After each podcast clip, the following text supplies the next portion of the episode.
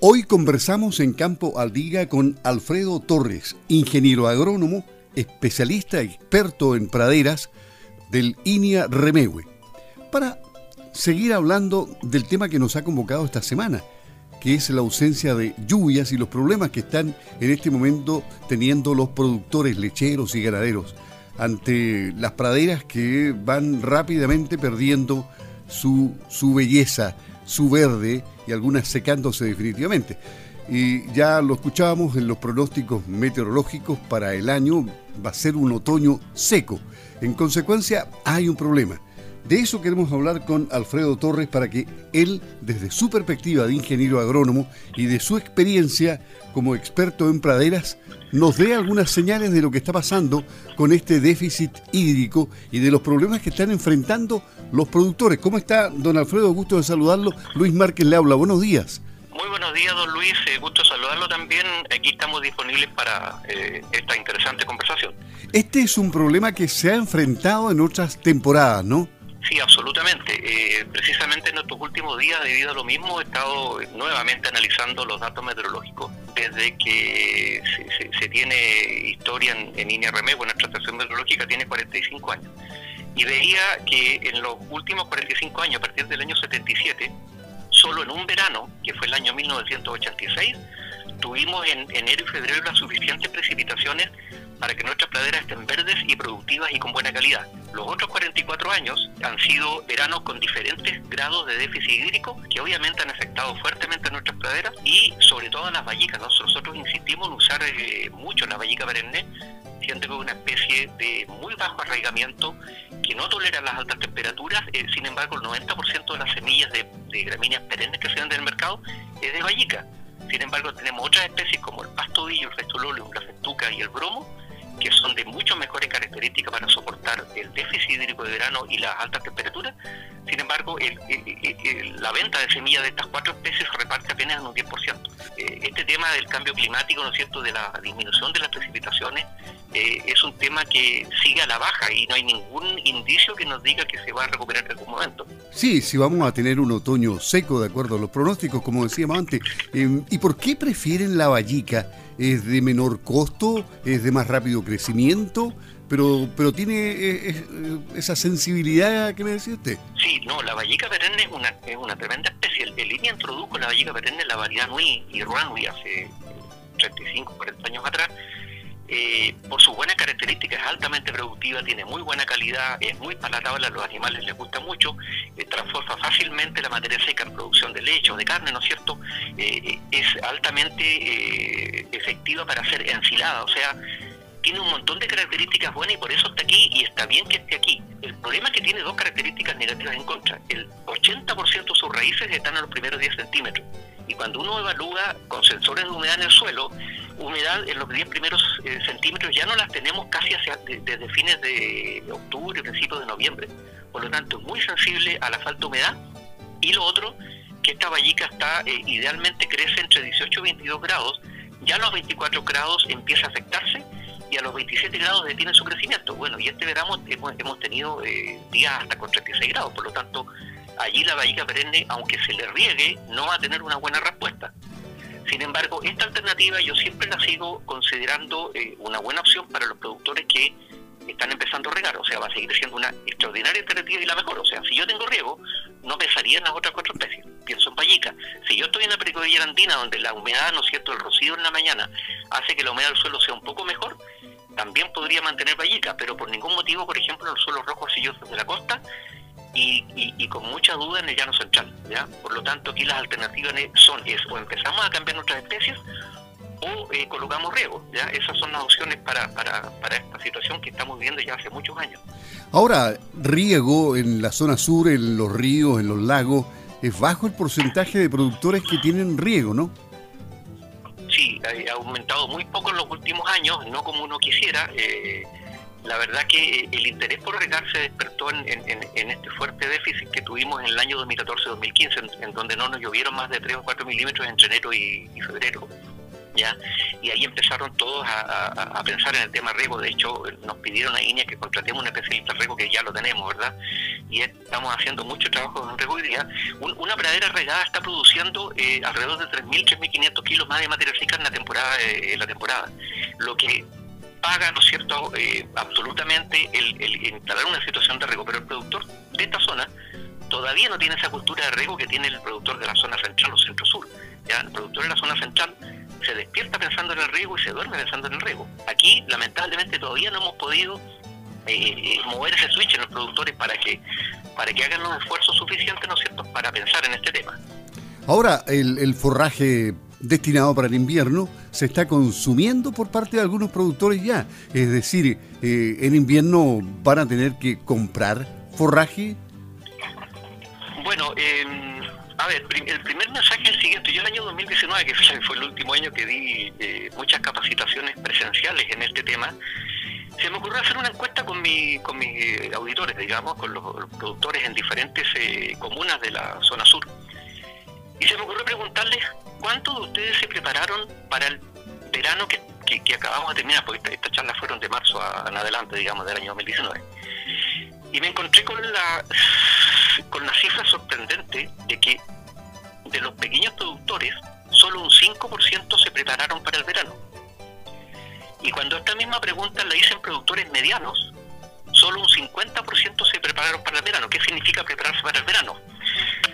Eh, colocar cultivos suplementarios como el ras forrajero, como el nabo forrajero, como el alfalfa, chicoria, siete avenas, etcétera. Hay muchas alternativas, ¿ya?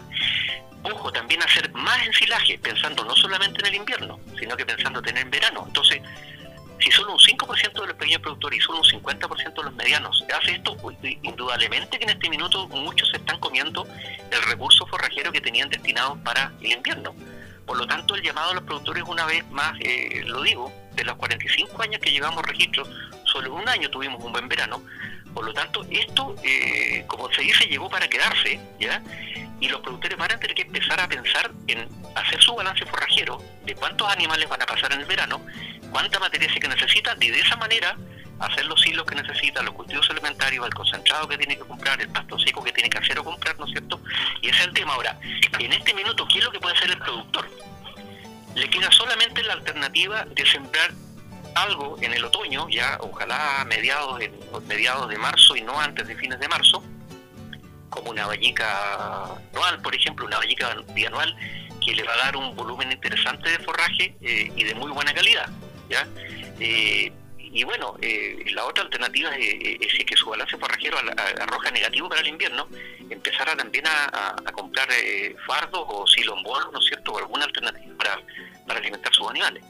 Pero, pero el mensaje principal es que no les vuelva a ocurrir esto a los productores una vez más, ya porque Hoy día la excepción es que tengamos un verano lluvioso, ya no es no es la, eh, no, es que tengamos baja precipitación, no es lo, no es lo, lo, novedoso, lo novedoso es si llegamos a tener un verano eh, con, con, alta pluviometría. Mire, de los últimos 10 años también hice el análisis, tuvimos dos años, el 2000, el 2012 y el 2017, con pluviometrías que están en torno al promedio histórico, que son 40 milímetros para enero y 40 milímetros para febrero pero 40 milímetros no alcanza.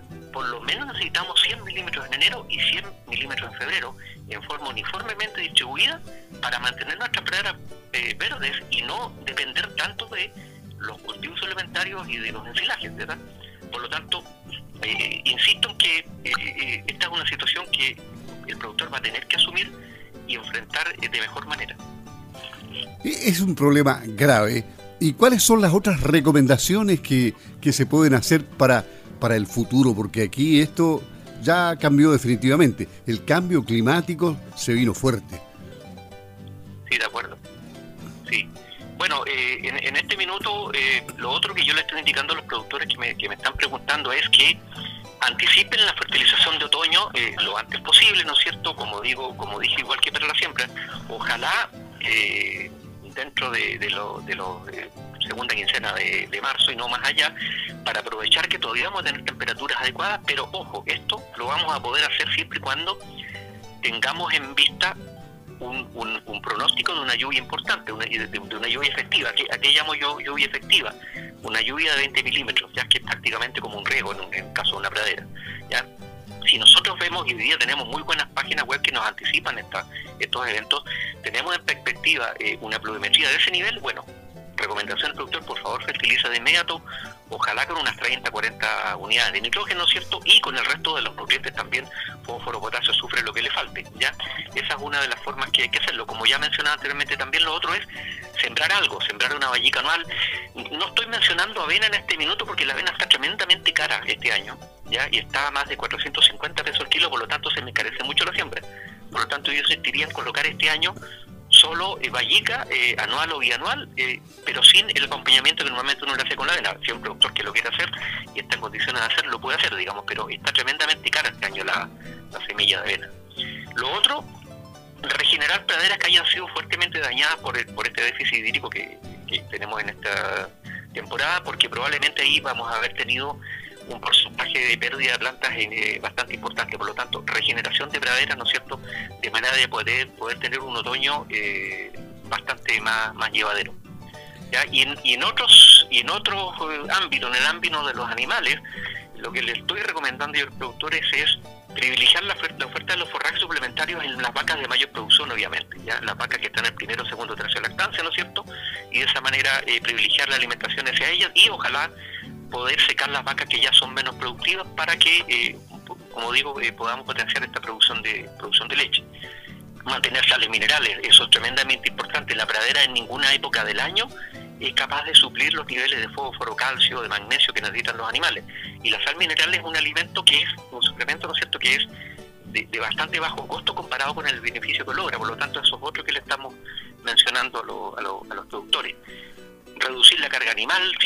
¿no es cierto?, eliminando anticipadamente algunas vacas de desecho, eh, tener macho u otras categorías de menor productividad, ¿verdad? Eh, eh, bueno, básicamente esos son la mayor parte de los de los consejos, no tanto, bueno, el uso de forrajes tocos también, la paja cereal, ¿no es cierto?, la paja cereal es tratada con aguros químicos, en la cual los especialistas de línea ahí en el tema tienen tienen fórmulas para poder hacerla eh, más digerible, ¿no es cierto?, con, de proteína, un poco más de energía. O sea, esas son las, eh, las, medidas que uno les está indicando en este minuto a los productores eh, para la contingencia. Y bueno, también una serie de medidas que podemos hablarlo a lo mejor más adelante de la conversación, a futuro, cómo a futuro estos veranos. Bueno, y, qué costos, de qué costos estamos hablando para instalar por hectárea? ¿Cuánto vale tener riego tecnificado? El tema del riego, bueno, yo no, no, mi, especialidad en los riegos, ahí tenemos al colega Homero Barría, que probablemente a lo mejor lo pueden entrevistar, ¿no es cierto? Sería interesante porque él se maneja muy bien en todos estos temas, en los costos y en los, y en, los sistemas eh, alternativos que hay de, riego. Pero eh, el tema no es tan fácil porque eh, en primer lugar el productor y el campo tiene que tener agua suficiente para poder implementar un sistema de riego, cosa que uno dirá, oye, estamos en el sur, en el sur en todas partes debe haber agua, la verdad que no incluso en muchos sectores aquí en la región no hay ni siquiera agua para bebida de consumo humano o animal. Por lo tanto, el primer gran escollo es, ¿tengo agua y agua suficiente para regar? Esa es una alternativa. La segunda, la segunda opción es, eh, y, pregunta que se debe hacer es, bueno, eh, esta agua la tengo registrada, la tengo pedida, la tengo solicitada y, ha sido otorgada, ¿ya? Y después viene en tercer lugar el ver qué sistema elegir voy a usar un sistema de pivote central que es una inversión tremendamente alta. Tengo entendido que para eh, 25 o 30 hectáreas eh, estamos hablando de una inversión de sobre 30 millones de pesos, ya que es muy alto. El otro sistema que es bastante más económico y que ha sido muy bien llevado por muchos productores son los tazones, ya el, el el Calain, que son sistemas que son bastante más económicos y bastante más amigables con, eh, predios, ¿no? en predios, ¿no es cierto?, aquí de la zona, que, que yo creo que esa sería una de las mejores alternativas para nuestros productores, ya comenzar por eso. Eh, pero como digo, eh, y como yo he leído y, le he escuchado a estos colegas especialistas en riego, con 3.500 kilos más de materia seca que tengo por temporada, ¿ya? Eh, de, pasto multiplicado por 40 pesos, estamos hablando de 140 mil pesos más por hectárea que tengo en, ingresos de en ingresos de, alimentos, ¿ya? Y si eso lo transformo en leche, con esa cifra es posible que el Calain sea absolutamente rentable, ¿ya? pero como digo, eh, sería bueno que al colega Homero Barría lo, entrevisten en este tema y él tiene los datos mucho más a, mano. Sí, no, pero interesante las acotaciones que usted hace, Alfredo, porque está en el tema, es decir, nos deja pero absolutamente empapados de, de, un tema que los agricultores también y los productores lo deben conocer en detalle, pero de todas maneras hay pequeños agricultores que necesitan del consejo de un profesional como usted. Eh, ¿Se nos queda algo en el tintero? ¿Cuál es la última recomendación para, para los agricultores que estén escuchando? No, la recomendación es la, es la que hemos eh, dicho, ¿no cierto?, durante la entrevista, es que, es que no podemos esperar eh, que tengamos veranos lluviosos. Puede ocurrir, puede ocurrir como ocurrió en el año 86, pero imagínense que ocurrió una vez en 45 años, no sé cuántos años más vamos a tener que esperar para que vuelva a ocurrir un año como esto. Por lo tanto, eh, este tema de la, de la baja de pluviometría, ¿no es cierto?, que, que ha bajado de un promedio de 60 milímetros en la década del 70 a un promedio de 24 milímetros en enero-febrero en la actual década, ya eh, eh, es un mensaje potente, ¿no es cierto? Entonces los productores tienen que asumir que van a tener que enfrentar el verano tal como históricamente han hecho el enfrentamiento del invierno. Los productores aquí en esta zona se preparan muy bien para el invierno. Sin embargo, para el verano, eh, por algún motivo todavía no sumen que es, una época crítica, ¿ya? Y, el consejo es, ese, por favor, hagan su balance forrajero, vean cuántos hilos más necesitan para el verano, vean cuántos cultivos inventarios van a tener que establecer para el verano, ¿no es cierto? De esa manera pasar un verano tranquilo.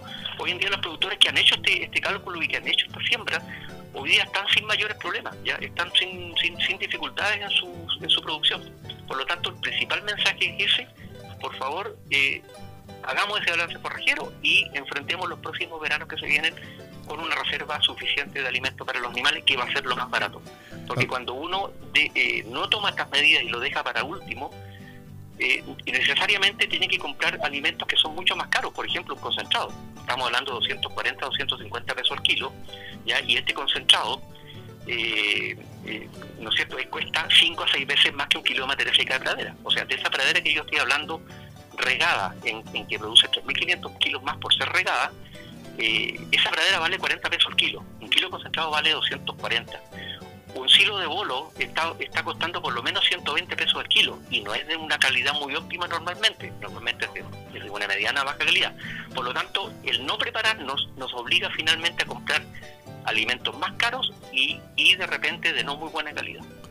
Alfredo, muchas gracias por hablar con Campo al Día, ¿no? Eh, eh, excelente. Alfredo Torres, ingeniero agrónomo, experto en praderas, conversando aquí en Campo al Día del problema que enfrentan los productores, ganaderos y lecheros con eh, esta ausencia de lluvia. Muchas gracias, Alfredo, y ya tendremos una nueva oportunidad para hablar. ¿ah? Muchas gracias. Muchas gracias también. Hasta luego, gracias.